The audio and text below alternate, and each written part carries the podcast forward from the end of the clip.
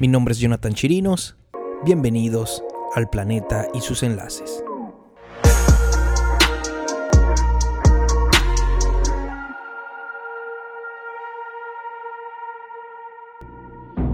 Muy buenos días, mi nombre es Jonathan Chirinos. Hoy vamos a hablar sobre un personaje que tiene una historia política en Venezuela. Al revisar la historia de esta persona, pues consigo un link y ese link me lleva al cuartel de San Carlos. Vamos a hablar sobre el cuartel de San Carlos.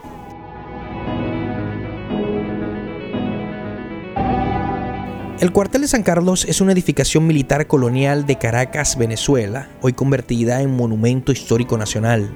Eh, está ubicada en la parroquia Altagracia del municipio Libertador. Su construcción fue ordenada por el entonces capitán general y gobernador de la provincia de Venezuela en el año 1787. Esta construcción se realizó para evitar las posibles invasiones inglesas a la ciudad, ya que esa zona era la entrada natural a Caracas desde el Mar Caribe. La construcción finalizada en el año 1792. Esta fortaleza también fue utilizada como prisión militar y política hasta 1994. Durante la presencia de guerrillas venezolanas en la década de los 60 fue uno de los principales reclusorios para los izquierdistas. En febrero de 1967 ocurrió la fuga del cuartel San Carlos, donde escaparon varios guerrilleros la cual más adelante voy a dar su identidad. Esos guerrilleros que fueron recluidos en el cuartel de San Carlos pertenecían al Partido Comunista de Venezuela y también eran militantes del FAL, que era la Fuerza Armada de Liberación Nacional de Venezuela. Esta historia me lleva de que estos personajes tenían una escuela de estrategias increíbles. Estos guerrilleros, ellos planificaron una fuga, que fue el escape del cuartel de San Carlos. Eh, ellos desde su arresto empezaron a planificar su fuga.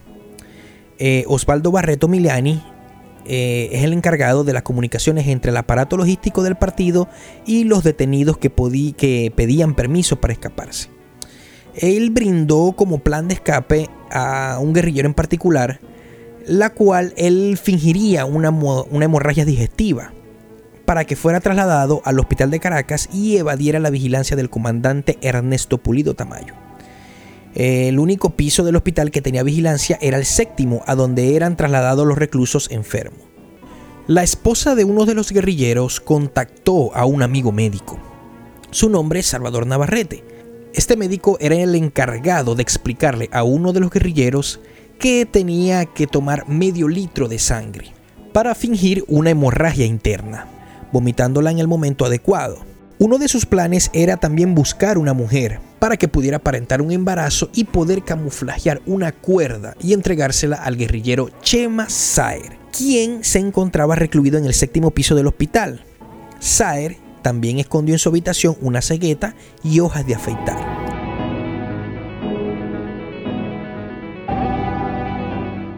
El plan se estaba ejecutando. En la noche del 30 de agosto de 1963, el guerrillero empezó a serruchar los barrotes de la ventana del baño. Junto a él se sumaron Chema Saer, el teniente Elias Romero y Lorenzo Mercado, la cual Lorenzo estaba detenido por estar involucrado en el intento de asesinato de Rómulo Betancourt. Una vez removidos los barrotes, pudieron escapar e inmediatamente fueron reintegrados en la Fuerza Armada de Liberación Nacional de Venezuela. Ese guerrillero en particular, 11 años después, fue diputado al Congreso de la República de Venezuela, en el año 1974 hasta 1979, luego en el año 1989 hasta el año 1994. En el año 1996 fue ministro en el gobierno de Rafael Caldera. Nacimiento 3 de enero de 1932. Fue educado en la Universidad Central de Venezuela, la cual fue político, economista, escritor y periodista, perteneciente al Partido Comunista de Venezuela y ex guerrillero de Venezuela. Fallece el 31 de octubre del 2018 en Caracas, Venezuela. Su nombre es Teodoro Pekov.